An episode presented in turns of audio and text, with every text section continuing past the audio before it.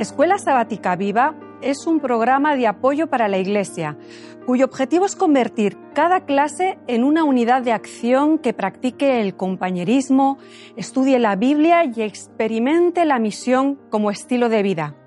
En la primera parte de compañerismo, dedica en tu clase 10 minutos a interesarte y conocer más a tus hermanos y hermanas, creando una red donde todos estéis cuidados y atendidos. Toma tiempo también para la oración, por vuestro reavivamiento espiritual y por nuestras familias e iglesia. Acompáñanos ahora en la segunda parte, en el estudio de la Biblia y la lección de la escuela sabática.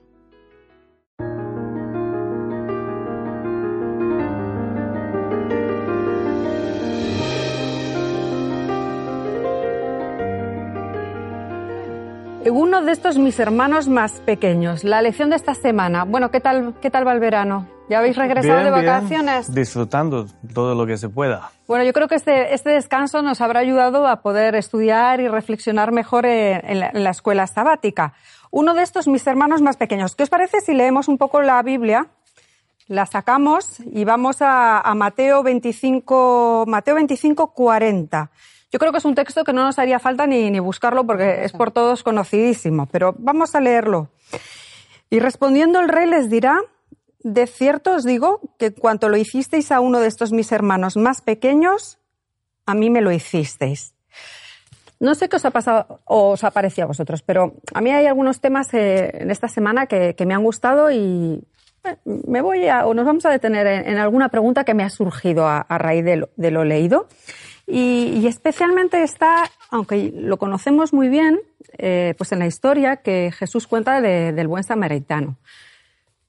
¿Quién es mi prójimo? Es así, lo hemos visto en las semanas anteriores, un poco quién es mi prójimo, pero vamos a rememorar quién es mi prójimo, a ver si lo tenemos claro o no lo tenemos tan claro y a ver a qué conclusiones llegamos. ¿Os parece? Muy bien.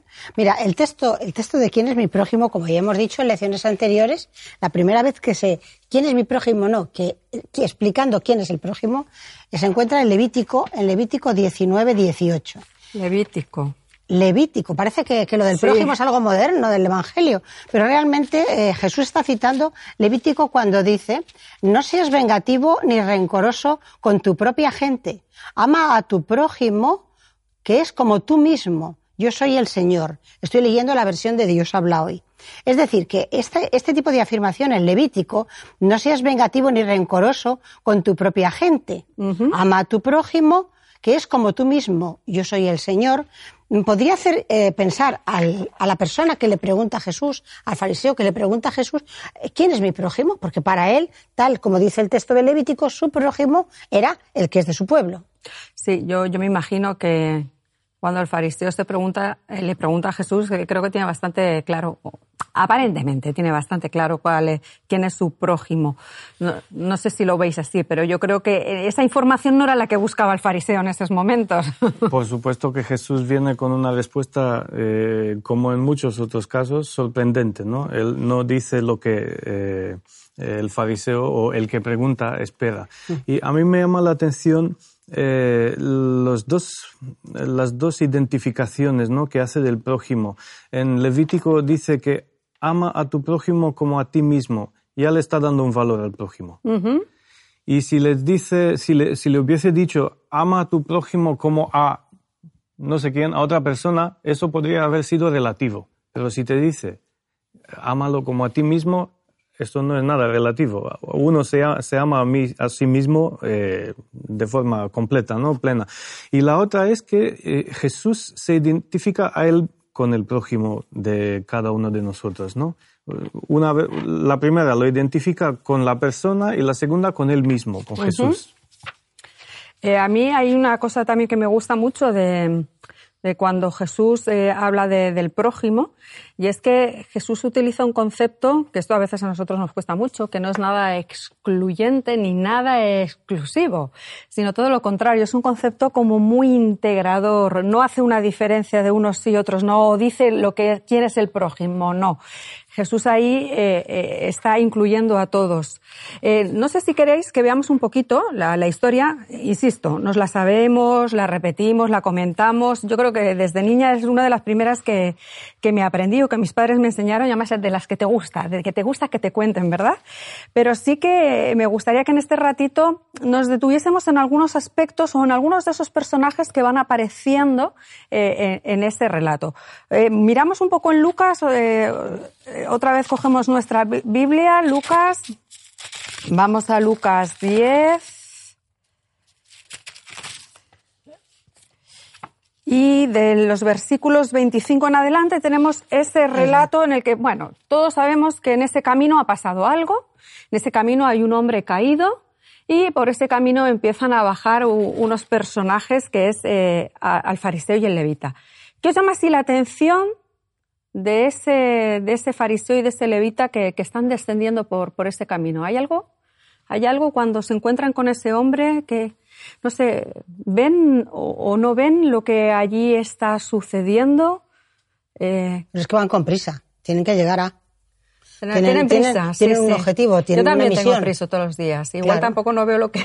claro, claro, claro. Ellos tienen que cumplir una misión. Allí está pasando algo, pero bueno, mm, tengo prisa.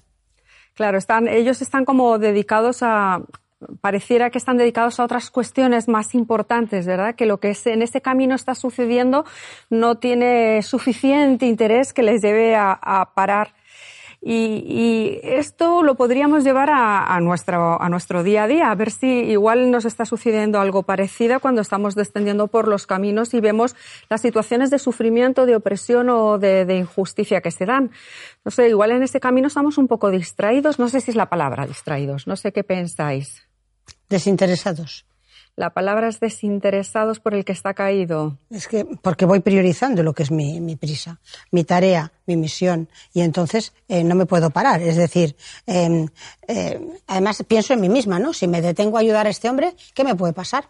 Claro, tenemos otros problemas de los que preocuparnos. Yo creo que ahí le has dado con la palabra priorización, ¿no? Prioridades. Pues las prioridades de ellos son distintas. Y eh, estoy pensando que mm, tu pregunta era un poco retórica, si lo ven o no. Es que en un camino donde no hay nada y de repente hay una persona, es que es imposible que no lo veas. Perdona, ¿eh? yo, yo hay veces por las mañanas cuando voy al trabajo que no veo, ¿eh? Pero si te encuentras un accidente, si lo ves. Y esto es un accidente. Tiene la magnitud en un camino donde se va a pie, se ve, se ve, es como ver un accidente en una carretera. Estamos de acuerdo. Puede pasar de largo, pero verlo lo has visto. Y yo estoy pensando en otra cosa, eh, que aparte de que están ahí con sus problemas y sus prioridades, también eh, pienso que defienden una imagen, ¿no? Y si alguien me ve que yo atiendo a un, extranjero, ¿no? A uno que no es de mi categoría, de mi nivel, de mis preocupaciones, de mi forma de pensar.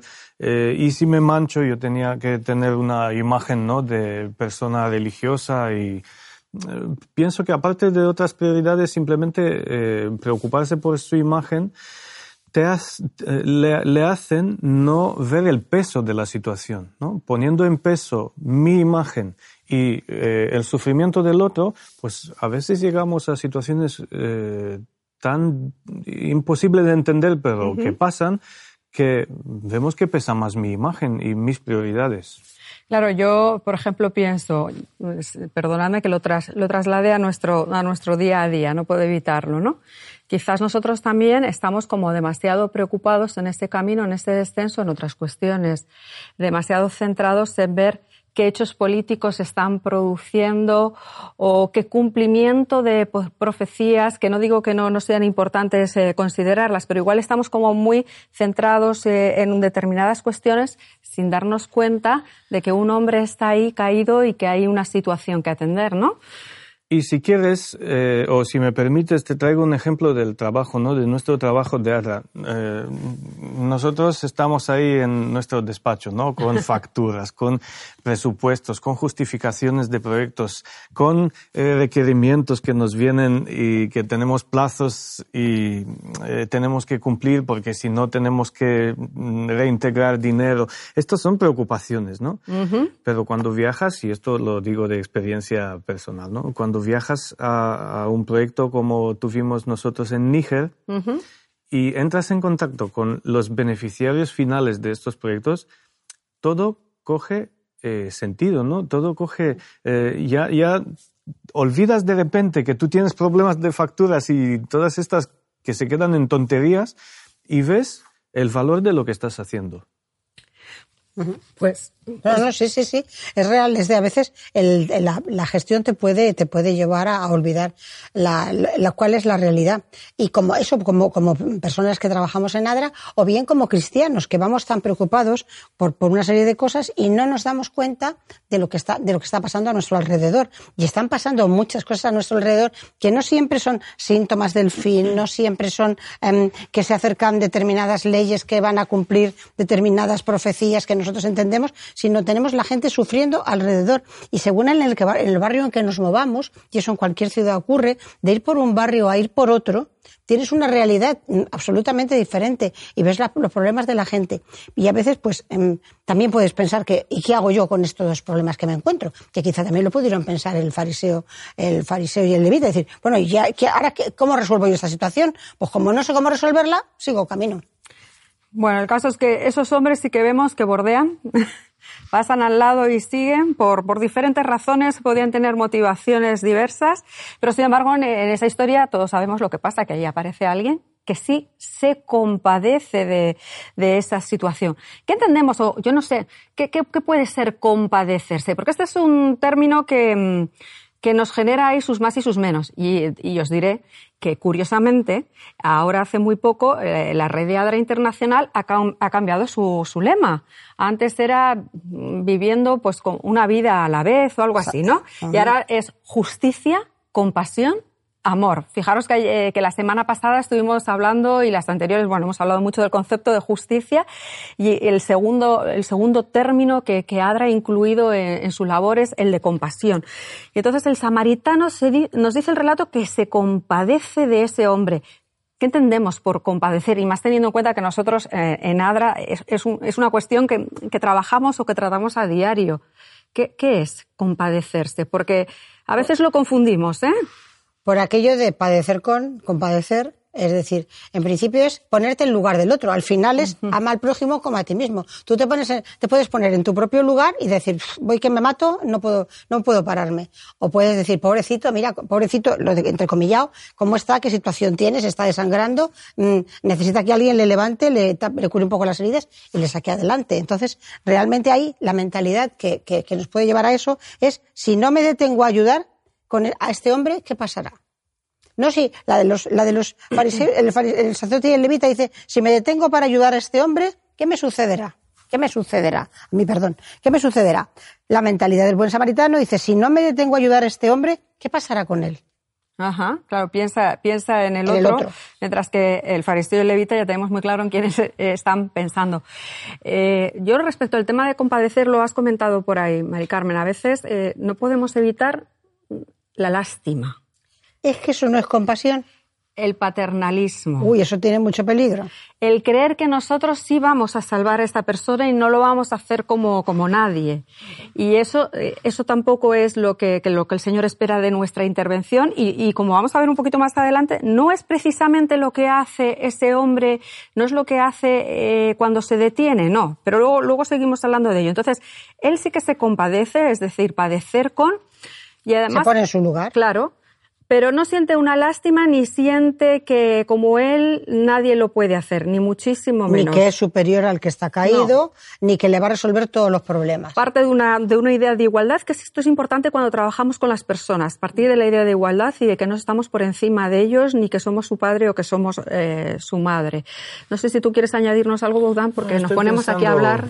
Yo estoy pensando en el samaritano y me parece que este es un hombre eh, de mente clara, de ideas claras, de, de corazón tranquilo, de no preocuparse por lo que dice las, dicen las personas, de no preocuparse si eh, tengo dinero para manejar esta situación o tengo, me, me alcanzan los recursos.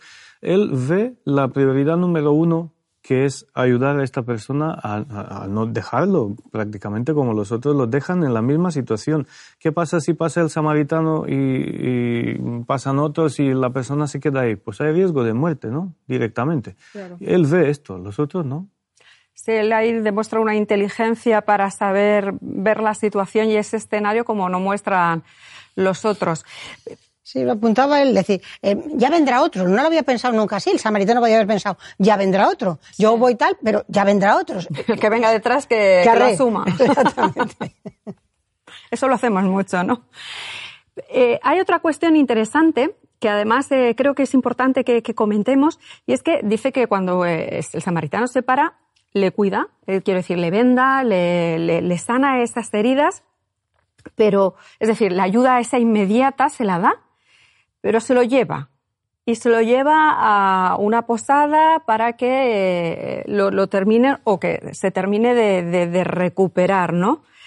Y, no sé, el relato se acaba ahí, no tenemos más detalles de lo que pudo pasar o después o no, pero, pero me gusta la idea porque el, el samaritano en un momento dado de esta historia, él siente que no es capaz de poder atender más a esa persona. No sé si lo veis así, igual decís, no, no es el caso. No, es que es así. Él llega un momento que ya, ya ha cubierto su misión y sigue su vida. Claro, y además entonces él ve que, que, precisa de la ayuda de alguien y de la intervención de alguien. Entonces coge a este hombre y se lo lleva a una posada y lo deja allí. Eh, esto nos lleva a alguna reflexión. A mí me ha parecido interesante este detalle que quizás a veces lo pasamos por alto, el hecho de que ayudamos, pero en esa fase de ayuda, en algún momento, nosotros dejamos de estar. A ver si yo encuentro lo que quiero decir. Cuando nosotros ayudamos, ¿cuál es el objetivo de la ayuda? Sentirme bien yo, y entonces ya como me he encariñado con el que está en el suelo, me quedo con él porque pobrecito yo, ahí me voy como preocupada y me quedo con él y luego le pregunto y luego le llevo a su pueblo, o simplemente me, me le, reconozco sus capacidades y esa persona lo que necesita es una atención especializada, que en ese momento la atención especializada que necesita es un sitio donde dormir, un sitio donde comer, un sitio donde descansar, un sitio donde las heridas se le vayan cerrando y que pueda seguir para adelante. Entonces, cuando nosotros ayudamos tenemos también que tener claro que, mm, que la razón de la ayuda no es la ayuda, sino el resultado de la ayuda. A ver si me explico. Entonces, cuando nosotros estamos con alguien, no tenemos que quedarnos pegados a él, es decir, para, para siempre, porque, porque eso da sentido a que yo me sienta mejor, sino que le atendemos, la persona tiene sus propias capacidades de supervivencia, le dejamos en el lugar adecuado o en la atención Mm, especializada adecuada y seguimos nuestro camino, porque seguro que tenemos nuestra vida y vamos a encontrar más personas a las que, con las que podamos colaborar. Sí, ahí has comentado algo importante, el reconocer las capacidades de las personas y reconocer que tiene la autonomía para decidir en un momento dado, después de que nosotros hemos ayudado, de que nosotros hemos intervenido, que esa persona puede, puede decidir, ¿no? Tomar, tomar el rumbo que considere. O continuar su vida. O, efectivamente, o, o continuar su vida. Igual eh, me adelanto un poquito, pero dejarme solo mencionar la idea de una ayuda que eh, si no está bien hecha, bien ofrecida, puede ser dañina. Sí. Una, una ayuda que eh, tenemos que tener en cuenta, y si lo vemos todo dentro del plan divino, pues en este ámbito también tenemos un rol y tenemos unas tareas dentro de un plan divino. Si nos vemos así, pues eh, sí que vemos un valor en preguntar a Dios cómo podemos ayudar a las personas. Eh, si nos vemos los héroes eh, sin o con capa, pues nos preocupamos en cosas espectaculares, ¿no? En cosas que llaman la atención, hacemos, vemos el resultado y nos ponemos el, la medalla. El mérito, ¿no?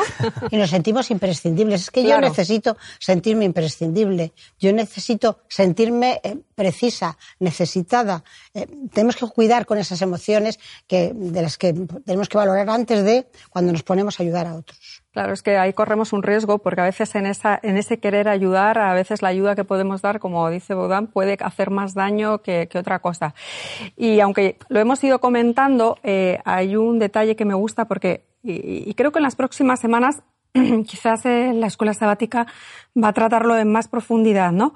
Pero a mí el hecho de que lo lleve a una posada en un momento dado, lo que me demuestra es que eh, en ese proceso de, de ayuda, de atención, va a llegar un momento en el que vamos a necesitar personas profesionales que puedan intervenir, que nosotros no podemos prestar toda la ayuda o podemos atender todas las necesidades de esa persona. Que eh, igual que se queda en esa posada y en esa posada se la atiende, en un momento dado a las personas que ayudamos, a los colectivos que ayudamos, requerirán que intervengan personas con un determinado perfil, cualificación, que pueda darles las orientaciones. Y esto a veces nos cuesta entenderlo porque desde esta idea paternal o de que nosotros somos los salvadores y que somos los que nos tenemos que ocupar de esas situaciones, es que todos nos vemos grandes psicólogos, ¿no? Aplicando un poco, trayéndolo a nuestras, nuestros días. Eh, tenemos ahí personas sufriendo y vamos con consejos, ¿no? Ah, pues, si tenemos el don de escucharles hasta el final, que es un plus, pero si igual les interrumpimos y entramos con, mira que a mí también me ha pasado esto y mira cómo es, hice y tal, eh, la ayuda profesional eh, habría que ponerla en su sitio y darle el valor que tiene. ¿eh? Claro que sí. Pero creo que las próximas escuelas sabáticas pueden complementar algunas de las ideas que, aquí hemos dejado así solamente señaladas. Así que no, no pasa nada porque incidiremos en ella. Y de, esta semana me gusta, si tenemos por aquí el librito de, de escuela sabática, lo que nos dice la hermana White en un momento dado, Espero no, no, no estar, eh, si dice en la página 94, si lo quieres buscar, cuando dice, habla sobre cómo una fe que nos haga indiferente a las necesidades, a los sufrimientos o a los derechos humanos es una religión espuria. ¿Lo veis? Sí. Menuda eh, declaración de, de la hermana White. Es decir, nuestra indiferencia entre las necesidades, los sufrimientos o los derechos dejémoslo ya. Ahí se ha acabado ya todo. Aquí, aquí pone un término mucho más duro. Al despreciar los reclamos de los pobres, dolientes y pecadores, resultamos traidores a Cristo.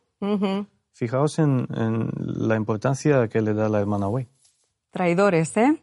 ¿eh? Como nos queda así muy poquito tiempo y ya sabéis que nos gusta destacar alguna palabra de, la Escuela Sabática de esta semana, ¿con qué nos quedaríamos? ¿Qué mensaje eh, creéis que palabra corta o algo, varias, no tiene por qué ser una.